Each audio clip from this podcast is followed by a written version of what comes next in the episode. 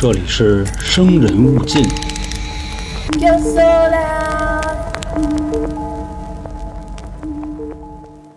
大家好，欢迎收听《生人勿近》，我是老航。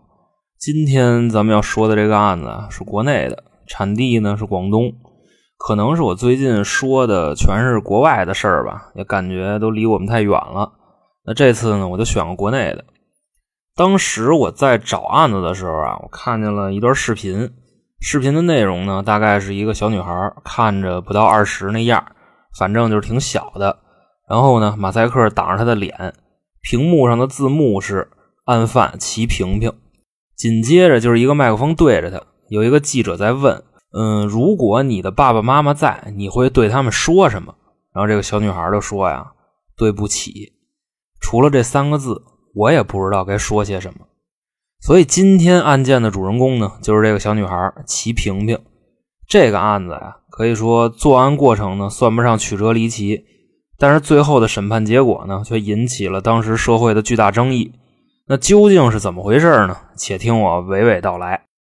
齐萍萍，一九九一年呢，出生在河南的鹤壁市，父母啊都是广漂。广漂是什么呢？就是在广东打工。他六岁的时候啊，就跟着父母呢去广东，一直啊就租住在广东省的中山市。因为从小啊在这长大，所以呢性格比较像南方姑娘，就是比较甜美的那种。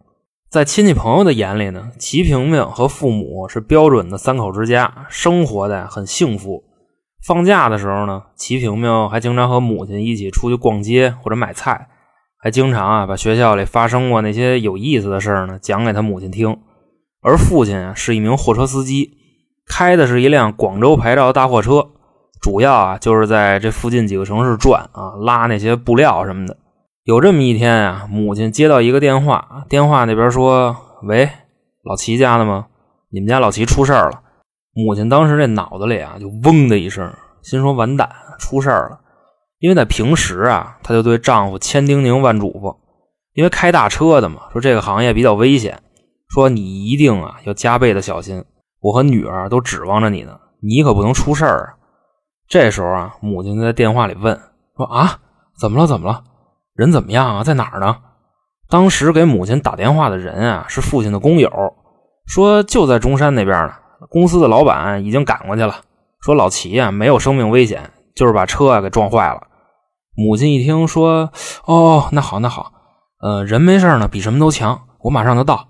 之后啊，母亲就往医院去了，路上花了大概几个小时啊，就到了医院了。老齐呢确实没有生命危险，母亲看人没什么大事儿，悬着的心呢也就落下来了，就说啊，说你怎么这么不小心呀？说得亏你没事儿。要不我们娘俩可怎么活呀？这时候啊，老齐的脸上特别不好看，说：“不是我不小心，我也不知道怎么回事。当时我脑子一懵，车就杵沟里去了。说这回估计他妈完犊子了，修车还不少钱呢，保险啊也不一定包得住，而且呢还得赔客户的货。我估计啊，我这活算是他妈干到头了。果然啊，老齐出院以后就被车队给开了，但是呢。”并不是说因为他开车出了交通事故，真正的原因啊是老齐在医院查出了轻微的脑梗，导致啊身体不协调，开车这碗饭啊以后是没法吃了。母亲当时呢算半个家庭主妇，主要的工作就是把家里打理好，有时间呢还兼职卖卖保险，但这个业绩啊不是很好，所以呢收入也特别低。如此一来啊，一家人的生活水平反正是大不如前了。老齐呢，从此之后就一直待在家里进行这个康复。每天啊，吃完了晚饭，他们两口子也会到外边这广场上溜达溜达。有时候心情好啊，也跟着那曲儿啊蹦会儿。但是这种生活又能持续多久呢？说这老话说呀，一分钱难倒英雄汉，更何况啊是这种丧失了劳动能力的人。老齐呢，心里也明白，但他没有办法，就只能啊每天酗酒，借酒浇愁呗。一般老齐喝酒的时候啊，母亲都会劝他。医生不是说不让你喝酒吗？你怎么就不听呢？就算为了我们娘俩，你别喝了，行不行？这个老齐啊，他自打生病以后，脾气呢就越来越大。面对着自己妻子的这个劝诫啊，不但不听，而且呢还变本加厉。我现在啊就是个废人，我他妈不喝酒，我还能干嘛呀？我不喝点儿，我睡不着觉。喝多了呀，我就什么都不想了。要不呢，我就他妈死了。就这么一嚷嚷啊，这母亲呢，直接就哭了，一边哭啊，一边琢磨说：“你说别人都是吃好的喝好的，你说咱俩过的这叫什么日子呀？我这命怎么就这么苦呢？反正在她眼里啊，丈夫呢是世界上最重要的人，也算是一个依靠吧。但是现在这个依靠啊，已经倒了，所以呢，她也不想活了。当时是二零零七年。”齐萍萍呢，从学校放假回来，母亲就跟他说啊：“说平平啊，这边的房租太贵了，说咱明天得搬家了，这儿呢住不起了。”齐萍萍啊，当时也没说话，就开始啊帮母亲收拾东西。第二天呢，他们一家啊就搬到中山市的某个村子。零八年的一天啊，老齐这脑梗又犯了，被送到医院抢救，在医院养了差不多半个月吧。为了瞧病呢，把家里这些钱也都掏干净了。因为家里过得不好，所以呢，一家人也不怎么跟邻居来往。二零零九年，十八岁的齐萍萍考上了广东的一所大学。当时在这个同学和辅导员的眼里啊，齐萍萍算是一个特别乖、特别懂事的女孩。平时呢，待人接物也都没什么毛病，所以在班里啊，口碑也特别的好。零九年的九月十一号，大学刚开学一个星期。当天晚上九点，父亲和母亲啊从外边回来，齐萍萍呢就坐在家里玩电脑。当时啊，这个父亲的心情呢也还凑合，跟母亲呢有说有笑的。一进门啊，就看那酒了，哎，就有点馋了，过去给拧开倒了半杯。他拿着这杯子就说呀：“说这酒啊，真是个好东西，可惜以后啊就喝不着了。”当时啊，齐萍萍听见这句话也没想别的，他以为啊他爸下决心要戒酒呢。所以啊，他就继续玩电脑。大概过了一会儿，他听见自己身后边咣当一声，然后这齐萍萍呢回头一看，看见自己的父母躺在地上，已经昏迷了。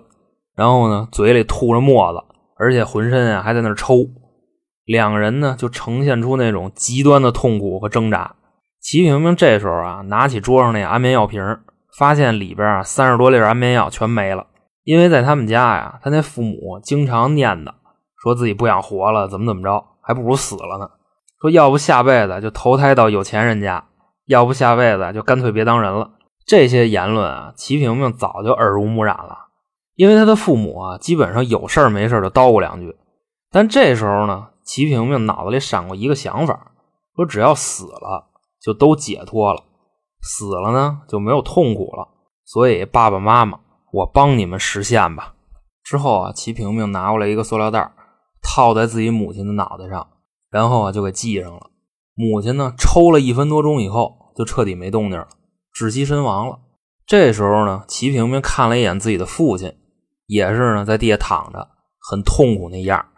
然后啊，他又拿了一个塑料袋，走向了自己的父亲，一边走啊一边说：“我呀，先把你们解脱了，然后啊，我自己也死，我陪你们一起死。”之后啊，他就用同样的手法。杀死了自己的父亲，在父母两人都身亡了以后啊，齐平平呢来到电脑前面，他呢打开了百度，就搜啊，搜这个尸体怎么处理不会发臭。你别说啊，还真能搜着。搜索结果最多的答案就是煮，说煮熟了呀就不臭了。齐萍萍这时候啊，把父母的尸体呢拖到卫生间，然后啊到厨房把菜刀拿过来了，朝着母亲的胳膊就砍了一刀。这估计就是要肢解，然后呢再给煮熟了。但是这一刀下去啊，血就喷出来了。他呢就感觉不妙，所以啊又回到电脑旁边，接着搜，说这个怎么处理尸体能不被血给溅着？又搜着了，这答案啊就是放血。于是啊，齐萍萍再次回到卫生间，将他父母的尸体呢脖子和手腕上开了几个口子。刚下刀的时候啊，这血擦就滋出来了。但是后来呢，这血就开始往下走了。这时候啊，他觉得自己有点累了，到了床边啊，躺下，然后啊，把被子盖上了。但是啊，他可没清身上的血。大概过了半个小时吧，齐萍萍到卫生间看看那两具被放血的尸体怎么样了。伤口啊，基本上不往外流血了。整个卫生间呢，就是一片红，地上的血啊，慢慢的在往地漏里渗。这时候呢，他拿起菜刀，一刀一刀的砍下去，差不多两个小时。齐平平呢才刚肢解完母亲的一条腿。所以说啊，咱们之前说的那些案子，能把人肢解的，全是高人。因为齐平平这把刀才拆了一条腿，就全卷边了，就根本没法用了。这个时候呢，他也是筋疲力尽了，就又回到床上。这两具尸体呢，就在卫生间这么停着，就这么睡了一宿啊。第二天早上，齐平平呢去菜市场买了一把菜刀、一把锤子和好些个塑料袋。路过便利店的时候啊，又买了一些方便面、面包、火腿肠之类的干粮。到家之后啊，就接着分尸。过了一会儿，他发现啊，这把新买的刀还不如原来那把好使呢。砍了一个小时就全卷了。他就再出门买了一把稍微贵点的刀。就这么着，他先后八次出去买刀，把周围五金店和超市都买遍了。第三天的早上，齐平平呢完成了对父母的肢解。但是那时候啊是九月份，还是在广东南方啊，天热，所以呢父母的尸体已经开始发臭了。之后啊他就烧水，把肢解的尸块呢扔到锅里煮。在煮尸块的过程中啊，齐平平一边玩电脑，一边呢跟网友聊着天后来啊他这个网友呢不回他了，所以啊他就去厨房看看锅里的尸块，看那意思啊应该是给煮熟了，就捞出来闻了闻。但是还是有一股子臭味齐平平就纳闷啊，说这网上说的也不对啊。于是啊，他就放弃了通过煮尸块除臭的这个念头。之后的两天啊，他就把这个屋里的门啊、窗户啊就都给关上了，就这么一个人在房子里，伴随着两具被肢解的尸体独自生活，不是玩电脑就是吃东西。这时候啊，齐平平伴着腐烂的尸体呢，也是闭门不出。可能是他已经习惯了这个尸体的这个味儿啊，就跟咱们呀关着窗户在屋抽烟似的，就已经习惯那个了。但是你周围的邻居可能闻见啊，他们一回家就能闻见这股子味儿。邻居呢，只要是一开窗户，就能闻见一股子恶臭扑面而来。在九月十三号的时候啊，当时呢就有人向房东投诉，这个房东呢就把大楼附近的垃圾桶啊都检查了一遍，没发现什么异常。接下来十四、十五号，投诉的租户呢越来越多，于是房东啊就开始挨屋的敲门检查。如果不开门呢，房东呢也有备用钥匙。当房东来到齐平平家的时候啊，先敲门，没动静。于是呢，这房东啊就拿这个备用钥匙把门给打开了。一开门啊，差点给熏一跟头，一股子恶臭啊，差点给这房东推出去。然后啊，这房东就看见这昏暗的屋子里有一个女孩，盖了一条带血的被子。而且啊，厨房和洗手间都是血。另外啊，还看见几十个黑塑料袋，就那臭味啊，就是从那儿来的。因为房东啊认识这女孩，就说啊说：“哎，平平，你干嘛呢？你爸妈呢？说这屋里都是什么呀？怎么这么臭啊？说全楼的人都投诉呢。”齐平平啊，也只是看着房东，一句话都不说。这时候啊，房东感到这屋里阴风一阵啊，直接就慌了，然后就跑出去了，报警了。没过多会儿啊，警察就到了，把齐平平就给带走了。随后啊，封锁了现场。警方呢，从这间屋子里搜出了四十二个装尸块的袋子，还有啊九把卷了刃的菜刀，还有一把锤子和一把剪子。在案发后的八个月啊，也就是一零年的五月份，齐平平杀死父母并碎尸的案子在中山市的法院开庭。以上的作案过程就是齐平平在法庭当天向法官交代的。这里有一个非常关键的细节啊。就是父亲和母亲喝安眠药自杀的情节是不是属实？这点啊，关系到齐平平的量刑。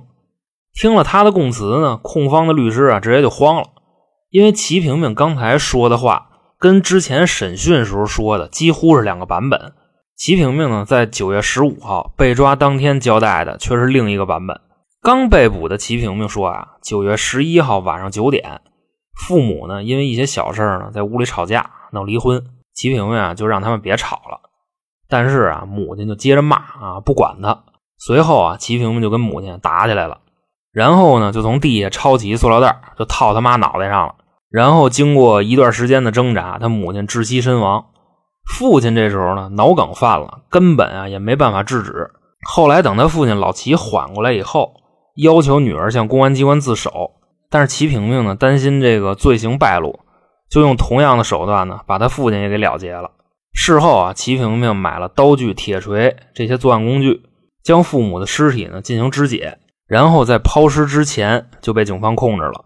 还有一个令人毛骨悚然的细节啊，就是在九月十一号案发当天，一直到九月十五号这四天的时间里，齐平平呢一直就住在这间房子里。当时的审讯人员啊有点惊了，就问他说：“你为什么要杀他们啊？那可是你的父母啊！”齐平平呢十分平静的回答：“我帮他们解脱了呀。我本来啊也打算要去死，我也觉着活着呀没意思了。但是跟我聊天的网友我还没见过呢，我想见了他以后再死。”在法庭上啊，齐平平就翻供了，加入了这些安眠药的细节。但他的父母真的吃过安眠药吗？这块儿其实很好判断啊，因为当时法医给出的尸检报告，在受害人的胃里并没有发现安眠药和其他有毒的物质，所以说啊，齐平平在说谎。还有一个细节啊，就是案发的时间是二零零九年九月十一号，而齐平平的出生时间呢是一九九一年二月十七号。这块算下来啊，在案发的时候，齐平平是已满十八周岁的。但是啊，据齐平平自己说，母亲呢为了让他早上学。特意把他的年龄啊报早了一年，所以在他作案的时候，并没有满十八周岁。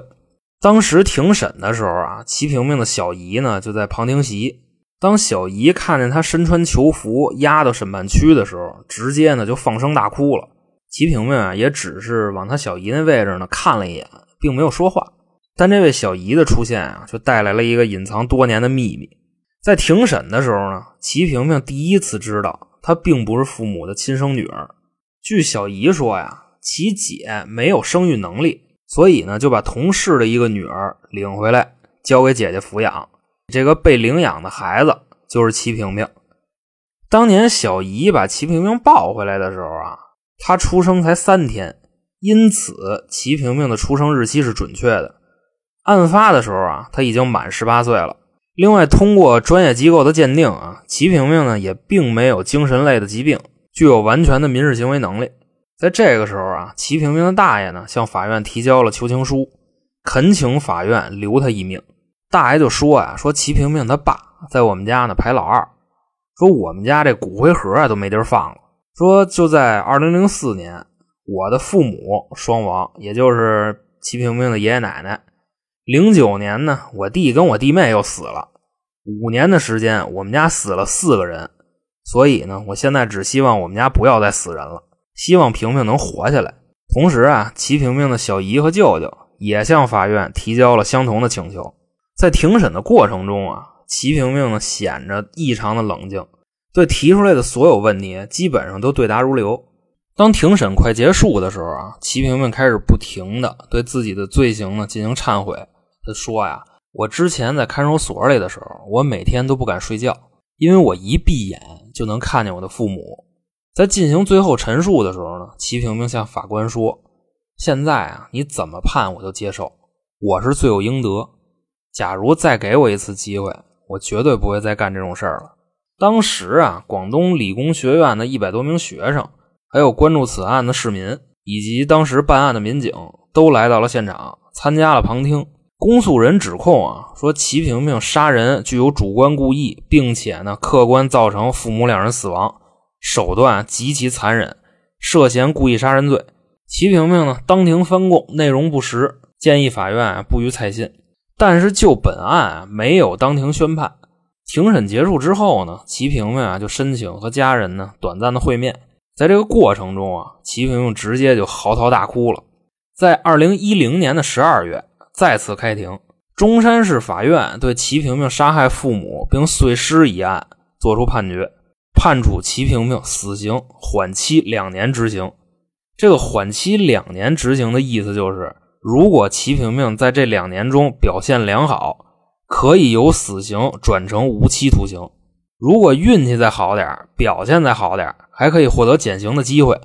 无期徒刑呢，也可以变成二十年或者十五年。但是这个宣判结果啊，引起了当时的巨大争议。审判长啊，也向媒体表示说，齐平平啊，必须要接受法律的审判。另一方面呢，也要给当事人改过自新、重新做人的机会。但是有人会说呀，对齐平平法外开恩，会不会影响法律的公正？只是因为他的亲人在求情吗？如果齐萍萍啊，他能够转成无期徒刑，甚至能转成十五年的有期徒刑，那从现在开始，他还有五到十年就该放出来了。对于这个判决结果，你们怎么看呢？评论区告诉我吧。好了，今天的案子呢，我就给大家说到这儿。